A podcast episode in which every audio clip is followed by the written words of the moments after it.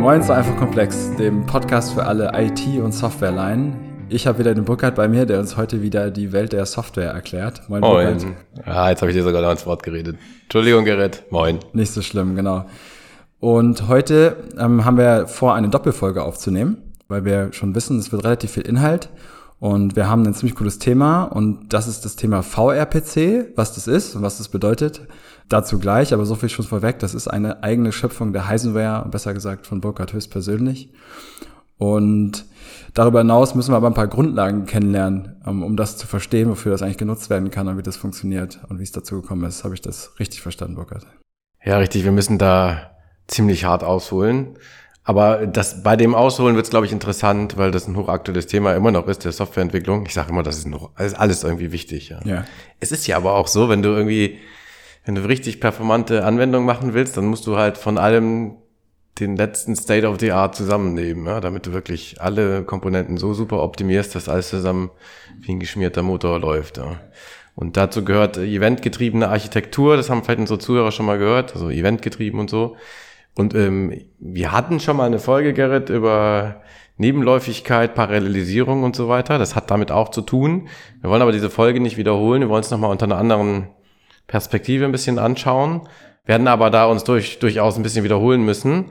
Das macht ja nichts, dann lernt man. Und zweitens, ähm, wenn man schon mal diese Folge gehört hat, dann ist es vielleicht sogar noch einfacher ähm, hier mitzukommen. Aber ja, ich, ich will mir die Zeit nehmen und ich hoffe, ihr habt die Geduld, liebe Zuhörer, dass wir nochmal, wir steigen richtig tief mal kurz ab und dann tauchen wir langsam wieder auf und versuchen am Ende zu verstehen, warum ich mir die Mühe gemacht habe und sowas, äh, ja, wie VRPC irgendwie hingeschrieben habe.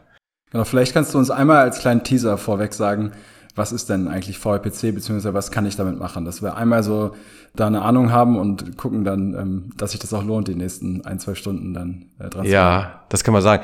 Also VRPC ist eine Kommunikationsbibliothek. Wir hatten ja schon mal gesagt, was sind Softwarebibliotheken? Also das heißt, es ist ein Stück Software, was jetzt keine, in sich keine Anwendung ist, kann man auch nicht angucken und so. Es ist eine, eine Bibliothek, das heißt, die bietet ein, eine API, aber eine Software-API, ja. Und du kannst diese Bibliothek ähm, verwenden in verschiedenen Programmiersprachen, das ist das Schicke, und sie einfach einbinden, also C++, Python, Node.js und so weiter. Und dann erlaubte diese Bibliothek, dass die Funktionen, also tatsächlich der, der unterliegende Source Code dieser verschiedenen Programmiersprachen auf einmal miteinander sprechen kann. Und zwar genauso eventgetrieben, genauso asynchron und genauso performant, als wären diese Funktionen tatsächlich in einem Stück Code zusammengegossen worden. Ja. Und, und weil wir quasi das Internet noch dazwischen schalten können, ja, kommen wir, kommen wir hin und dann wird VRPC sowas wie einen, ja, sowas wie eine REST API, darüber hatten wir auch schon mal gesprochen, also eine Möglichkeit, dass ich auch zwischen Server und Client zum Beispiel ähm, ähm, diskutieren kann.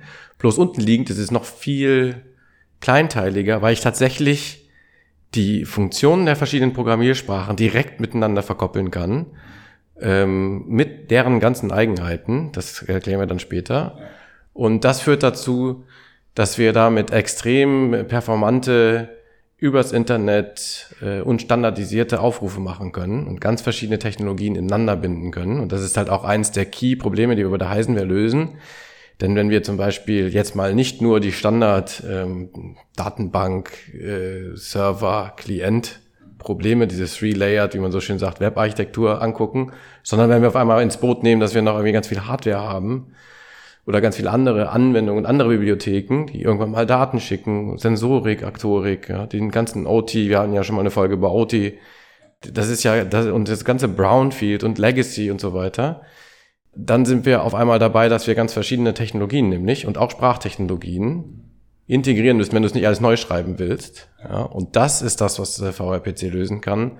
Auch sogar so, dass quasi der existierende Code gar nicht umgeschrieben werden muss, sondern dass man quasi einfach, ähm, einfach, also auf Softwareentwicklerebene einfach diesen existierenden Code quasi übers Internet verfügbar machen kann und ihn dann aufrufen kann von einer anderen Technologie. Für einen Teaser nicht geeignet, aber also wir haben ja mal ein bisschen Zeit im Podcast. Genau, also mich hat es auf jeden Fall geteased, ja. Ich, ich finde es eine ganz coole, sehr schöne Zusammenfassung. Und es ist auch, so klingt es für mich, nicht nur für die Entwickler die jetzt vielleicht auch zuhören und Entwicklerinnen ähm, spannend, sondern auch für die, für die Laien. Insofern, dass man einfach versteht, was es für Möglichkeiten heutzutage schon gibt. Ja, weil es ist ja, denke ich mal, ziemlich häufig so in, in, in, in Softwareprojekten, in internen, wie auch wenn es um neue Produkte geht, muss ich immer alles neu erfinden oder kann ich eigentlich auch auf geschickte Art und Weise den Kram so modernisieren, und ihn, ihn weiterhin benutzen. Ne? Das höre ich da auch so irgendwo raus, ja. Ja, genau. Das ist ein spannendes Feld, ne? Also Legacy und Brownfield, sagt man ja, das ist ja das Buzzword. Also mhm. grüne Wiese, wie heißt das Green? Wie heißt das Greenfield auch? Nee, das heißt dann gerne das Greengrass. Das, doch, das heißt Greenfield. Greenfield tatsächlich? Ja. Okay, Greenfield und Brown, macht Sinn. Das kommt, das, das Greenfield kommt von der grünen Wiese, weil da vorne eine Wiese war. Ja, genau. So, genau. Das war, das ist ja mal einfach. Dann habe ich eine grüne Wiese, dann nehme ich mir aus dem Schrank, was heute aktuell ist, und dann ist das auch schon schön und schnell und äh, sicher. Ähm, so ist aber das Leben halt nicht. Ähm, wir haben halt damit zu tun, dass wir, und das haben wir in den Folgen schon gehört, dass wir durchaus Legacy, sagt man ja, oder Brownfield, das heißt Softwareanwendungen im Feld stehen haben, die vielleicht schon mal 10, 20, 30 Jahre alt sind mhm. und die ich halt aus tausend Gründen, ja, Zertifikate, Wirtschaftlichkeit und so weiter, nicht einfach einreißen kann, platt machen kann und es wieder neu hinbauen. Ja. Wir wissen manchmal, ist es auch aufwendiger zu renovieren, was alt ist, kann teurer werden als ein Neubau. Aber manchmal geht's halt einfach nicht, ja. Denkmalgeschützte Software quasi, sowas in der Art, ja. Gibt's ja auch, ja. Das heißt irgendwie anders so, aber, ne, so, und damit haben wir zu tun. Und ähm, das, da, das wollen wir trotzdem nicht vergessen. Und das ist halt auch ein Ansatz, wo wir sagen, komm hier, lass da und wir modernisieren, modernisieren dir das halt quasi von außen. Ja. Ich glaube, das ist auch ein riesen wirtschaftliches Risiko, einfach zu sagen, wir stellen jetzt eine Software aus, die seit Jahren konstant gute ja, das fängt alles von vorne an. Ne? Qualität ne? liefert, richtig. Genau, das ganze Qualitätsmanagement. Wenn du neu programmierst, die ganzen neuen Bugs und so weiter, das ist, eine, das ist ein Riesenunterfangen. Das heißt, ähm, den Anwendungsfall haben wir mal verstanden und äh, warum es sowas wie VLPC braucht. Und jetzt hast du gesagt, brauchen wir ein paar Grundlagen. Dafür. Genau. Und angefangen mit der ich habe geguckt, ereignisgetriebenen Architektur oder auf Englisch eben die Event-Driven Architecture. Das ja. ist eins der wichtigsten Themen dann wahrscheinlich dafür. Ne? Richtig. Ja, es ist ein total weiter Begriff äh, und ähm, ich glaube, der, der, der, den gibt's halt quasi auf ganz verschiedenen Abstraktionsebenen. Was ich jetzt schon mal voraussagen kann, was total wichtig ist, ja, es gibt quasi zwei Bilder. Es gibt halt die eventgetriebene Architektur und es gibt die sogenannte, ich weiß nicht, wie das Beispiel hast du mal das Gegenteil versucht zu googeln? Ähm, kannst du mal machen, aber also mir fällt nur das Entwicklerwort rein, ein, irgendwie das ist halt das Polling quasi, wo man immer wieder fragt, ähm, ist ein Ergebnis da? Nein. Ist ein Ergebnis da? Nein. Ist ein Ergebnis da? Ja. ja das ist dann halt nicht eventgetrieben. Also damit können wir eigentlich sowieso mal anfangen. Wir fangen mal an, überhaupt, was ist denn überhaupt ein Event im Software-Sprech, ja? Und äh, ein Event hat irgendwie auch so eine Art Lebenszyklus. Man sagt halt, du musst dich erstmal für ein Event anmelden, registrieren. Subscriben ist auch ganz oft das äh, ein Wort, was man nutzt, ja. ja. So, und dann sagst du halt, du bist jetzt zum Beispiel jemand, der Informationen hat für mich, Gerrit, ja, und ich äh, möchte jetzt quasi die Informationen von dir bekommen. Und wenn ich es im Event-Driven Architecture Way mache, dann sage ich, lieber Gerrit, hier ist der Burkhardt, ja. Ich hätte gerne ähm, eine Nachricht von dir. Wenn mir sehr wenn, warm wird. Hm? Das Beispiel, was ich machen wollte, ist, wenn mir sehr warm wird. Ja, wenn dir sehr warm wird, ja, wir sitzen ja auch gerade und glühen ein bisschen. Ja, ja aber sorry, ich wollte das Beispiel nicht kaputt Dann schickst du mir ein Dauernd-Event, das ist auch wieder schlecht. ja, okay. Können wir auch wieder drüber sprechen, wie man das dann wieder abfrühstückt. Aber okay. Nee, also jetzt mal im IT-Sprech, wärst du jetzt zum Beispiel ein Server, der Gerrit-Server, ja, dann sage ich, hier, ich bin Burkhardt, ich möchte jetzt von dir, Gerrit, ähm, wir sagen noch nicht mal, dass du ein Server bist. Du bist auf, wir sind beide auf dem gleichen Computer, aber du kriegst zum Beispiel, du hast Zugriff auf die Netzwerkkarte. Und ich möchte, dass du mir sagst, wenn über das Netzwerk Daten reinkommen. Dann sage ich, lieber Gerrit, immer wenn über das Netzwerk äh, auf dem Port und so weiter Daten reinkommen, sag mir Bescheid, dass ich die dann auch abfrühstücken kann, denn ich will, bin die Anwendung, ich will mit den Daten was machen. Ja? Ich muss dann irgendwie eine Businesslogik machen. Da steht vielleicht drin, bitte such raus, äh, Burkhard irgendwie in der Datenbank XY und so weiter und schick das zurück. Ja. So, und das, das Schicke daran ist, ich sag dir halt nur einmal, lieber Gerrit, ich bin interessiert, ja, und danach ist Ruhe im Karton und immer wenn du was hast, sagst du es mir halt, ja. Das ist halt eventgetrieben, ja. Und ähm, das also ich, ganz kurz, ich äh, definiere dieses Event oder das Ereignis, auf dem ich dann, zu dem ich dann benachrichtigt werden möchte. Wird man dann nur benachrichtigt und dann wird trotzdem gepollt oder ist die Benachrichtigung eigentlich, enthält die schon den, den Payload sozusagen, also das eigentliche da wird halt nichts mehr gepollt, ne? Das ist das, ne? Genau. Das ist die Nachricht enthält. Also es gibt verschiedene Arten von Events, das muss man auch mal sagen. Jetzt kommt es halt völlig drauf an, wo, wo, wovon spreche ich, auf welchem Level bin ich so. Aber wenn ich jetzt so ganz unten bin, dann sage ich halt zum Beispiel, ich kann halt zum Beispiel sagen, Gerrit, gib mir immer eine Nachricht, wenn irgendwelche Bytes reinkommen. noch völlig unklar so. Und dann kann dann dann schickst du ein Event, was irgendwie sowas hat. Ich habe ich habe Daten available so ja. Data is available irgendwie sowas ja. So, und, und das ist ein sehr generisches Event. Und man kann natürlich Events viel feiner aufdröseln. Also wenn du das könntest, dann könntest du mir sagen, oh, ich habe jetzt ein ganz spezielles Event von dem und dem und so weiter und so fort. Und gegen die könnte ich mich auch explizit subscriben. Und dann würdest du mir nicht mehr immer alles sagen, sondern halt nur noch zu denen, die ich halt für vorher registriert habe. Ja. Das liegt aber, das ist natürlich, was ist deine Kompetenz, wie fein kannst du aufdröseln? Und es liegt natürlich dran, was frage ich dich, ja? Auf welchem, auf welcher Flughöhe Höhe möchte ich ein Event von dir bekommen? Ja? Aber wichtig ist zu verstehen, dass wir halt diese Events haben. Ja? Und, und man kann sich vorstellen, das Software muss ja mal schnell gehen und wir wollen keine Zeit verlieren und wir wollen auch nicht viel warten. Wir, wir müssen über das Warten nachdenken in dieser Folge im Detail. Und, ähm, und das Gegenteil zu dem Event-getriebenen äh, Krams wäre halt, dass du mich eigentlich nicht kennst und ähm, dich gibt's aber und ich frage dich, Gerrit, hast du Daten? Da sagst du mir, nö. Gerrit, ist dir warm? Ja, und wenn ich wissen will, wann die irgendwann nicht mehr warm ist, dann, dann frage ich dich wahrscheinlich bis heute Nacht irgendwie und es hier irgendwie ein bisschen abkühlt. Gerrit, bist du immer noch warm? dann habe ich dich hunderttausend Mal gefragt, du bist völlig genervt. So, ja. Und dann sagst du, nein, ist nicht mehr warm. So, ja, da können wir die Folge beenden.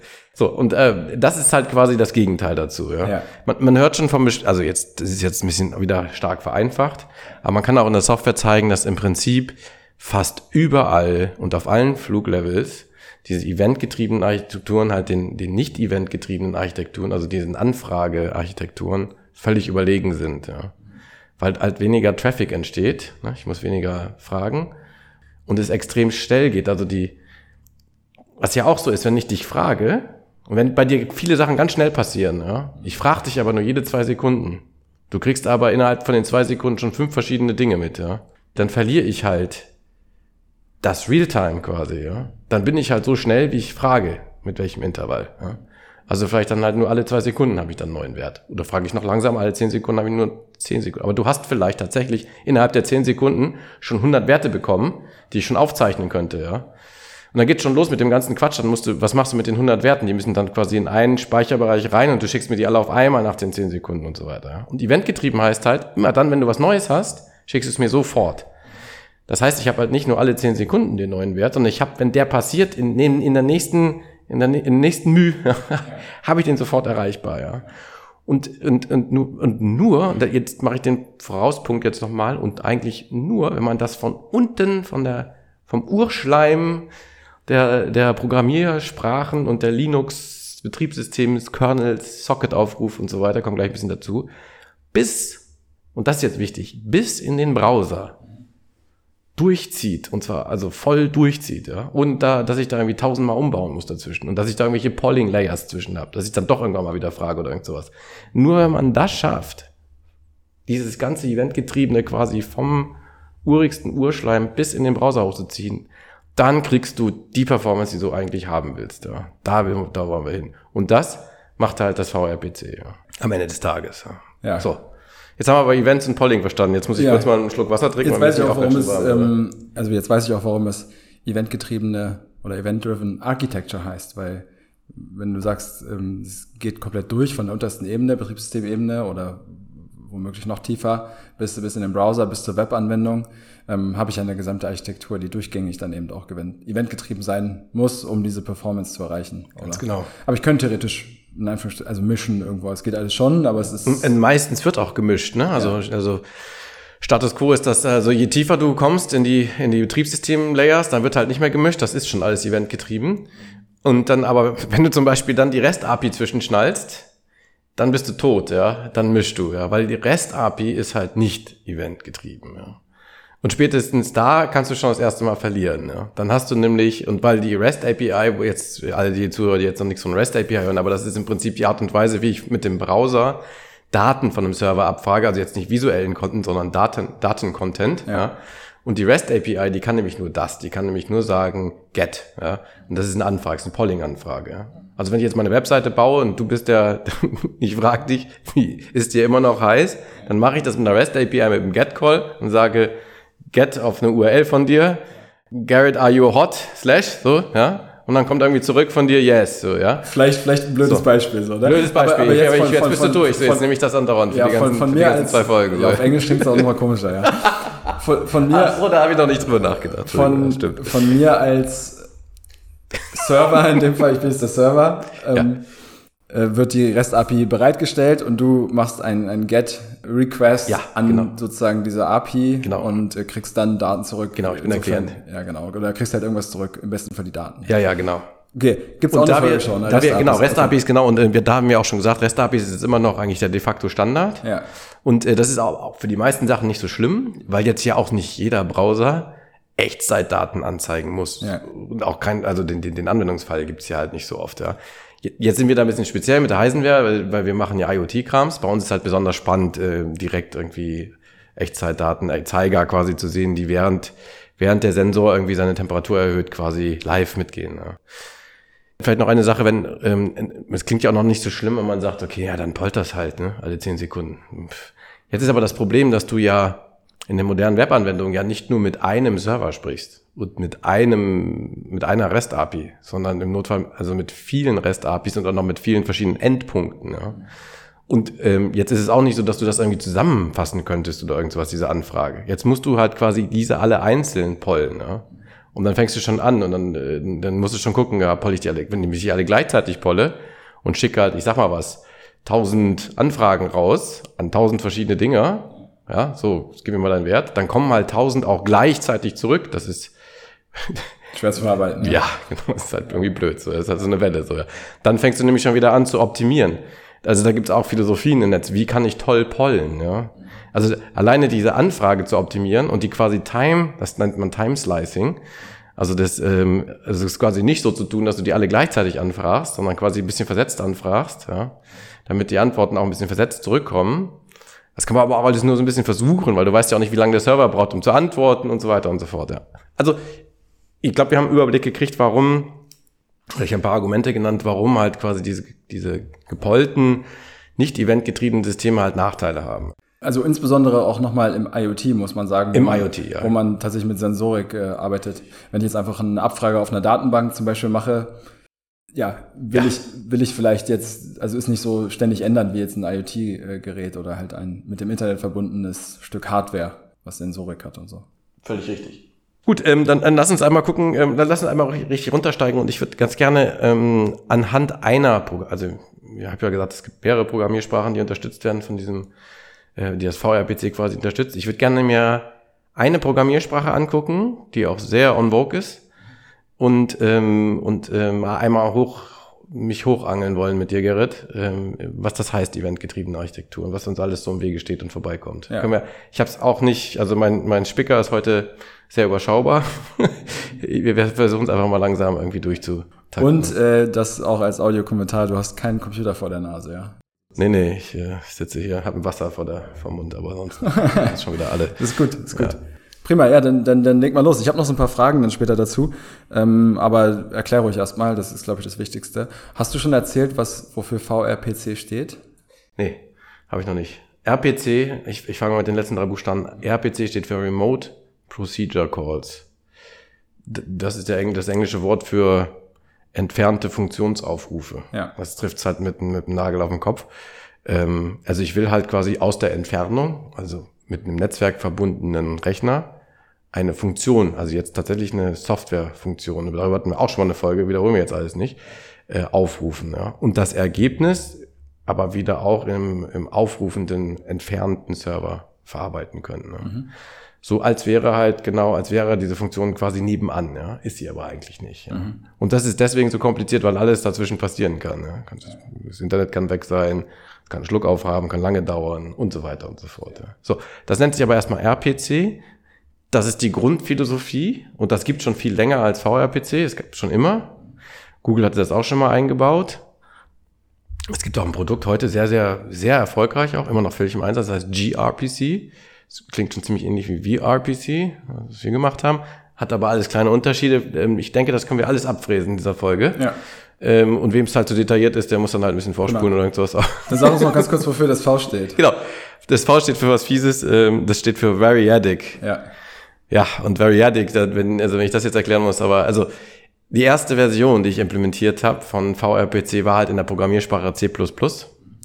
Und äh, das habe ich deswegen gemacht, weil das da am allerschwierigsten ist zu tun. das ist erstens eine Challenge und ich mag das, wenn ich gechallenged werde. Ja. So. Und zweitens ist es aber auch extrem wichtig, weil jetzt muss man wissen, C++ ist halt so eine Sprache, die sehr hardware-nah ist. Also mit C++, das kommt auch gleich, kann ich quasi durchgreifen als Anwendung, wenn ich eine Software schreibe und ich benutze die Sprache C++, kann ich bis auf die Gedärme des Betriebssystems und auf die ganz unten liegenden Funktionen zugreifen. Ja, ganz, also das ist dafür gemacht, die Sprache. Und die wurde auch schon immer genutzt für sowas. Also der Vorgänger von C++ ist halt C. Unsere Zuhörer haben bestimmt schon mal was von der Programmiersprache C gehört. Das ist so eine der allerersten und wirklich am bekanntesten äh, Sprachen. Ja. ANSI C sagt man auch manchmal, ja. So. Und C++ ist eine Erweiterung von C um die objektorientierten Sachen. Das brauchen wir heute alles nicht angucken. So, genau. so aber da, also weil C, C++ zu programmieren ist ungefähr so, wie wenn du Latein sprechen möchtest. So im Vergleich zu sowas nur modern wie JavaScript ist halt Englisch, so, ja. Keine Sprache, die man wirklich sprechen nee. sollte. Nee, so. Also, das habe halt, ich in der Schule zumindest so. Ist halt wie Aramäisch oder, oder Altgriechisch oder irgend sowas. Also richtig finster, so, ja. Muss, also, ja. Und mit einer unglaublichen Grammatik im Prinzip. Man sagt sogar Grammatik, ja. So. Ja, aber die braucht's halt auch, weil du halt so explizit und so detailliert diese ganzen, auch das ganze Memory Management, du musst das alles per Hand irgendwie hinprogrammieren, sag ich mal, in dieser Sprache. Das erlaubt dir das. Ja. Und deswegen ist sie halt auch im Einsatz auf solchen ganz hardware-nahen Dingern, also so wie so ein Microcontroller. Ja. Also wenn du, was weiß ich, also alles heute hat ja quasi so einen Mini-Computer drin, ja, ja. in Form von so Microcontrollers. Die sind ja oft nicht größer als eine Briefmarke oder irgend sowas. Ja.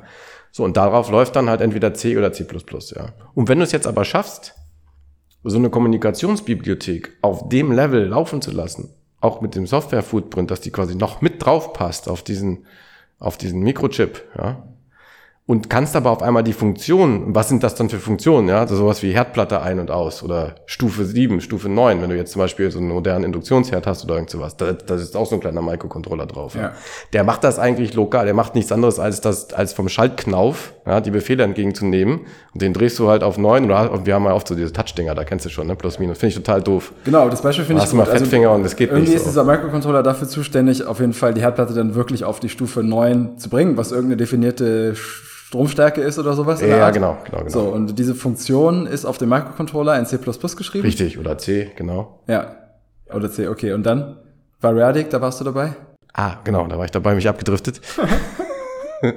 so, und dann gibt's äh, in C++, und deswegen, deswegen gibt's das VRPC auch noch nicht so lange, es gab in der C++-Sprache einen neuen Standard, den C++ 11 Standard. Mittlerweile ist, ich, ich weiß nicht, wo wir sind, bei 20 oder so.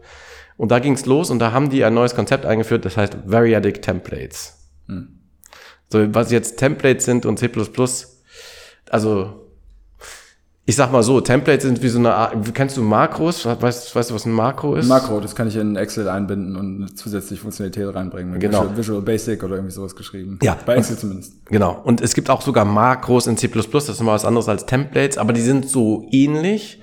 Das heißt, ich, während ich den Code hinschreibe, also während ich programmiere, kann ich quasi bestimmte Sachen offen lassen und sage, ich lege mich noch nicht fest, welcher Typ von, Dat von, von Dat Datum, also welcher Datentyp das jetzt hier wird. Ja. Und wir hatten schon mal eine Folge über Software und so weiter. Wir wissen, dass es ganz verschiedene Datentypen gibt. Bool, String, Integer und so weiter. In C++ gibt's alle, die man sich vorstellen kann. Ja. Viel, viel mehr als jetzt diese fünf zum Beispiel von Jason. Ja. ja. Da, da, kannst du genau festlegen, das ist ein Integer mit 16 Bit oder irgend sowas. Ja. Also wirklich grausam. Und ähm, Variadic Template heißt quasi, jetzt kann ich quasi offen, noch nicht Variadic, aber Templates heißen quasi, ich lasse jetzt hier offen, was das später sein wird für einen Datentyp. Und jetzt kommt's und C++ halt sehr mächtig.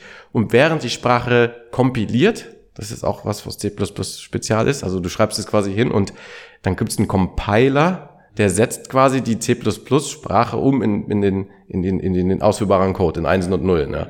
Und während der das macht, erkennt er, ach, guck mal, hier brauche ich für Integer, für Float, für Bool und so weiter, muss ich selber ausfüllen.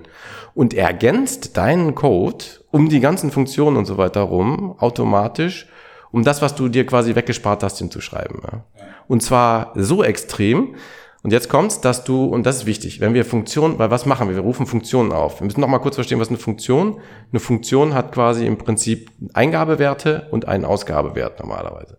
Mehrere Eingabewerte. Ja, kein oder mehrere, das hatten wir auch alle schon mal. Kann dazu hören. Und diese Eingabewerte können halt von verschiedenen Typen sein.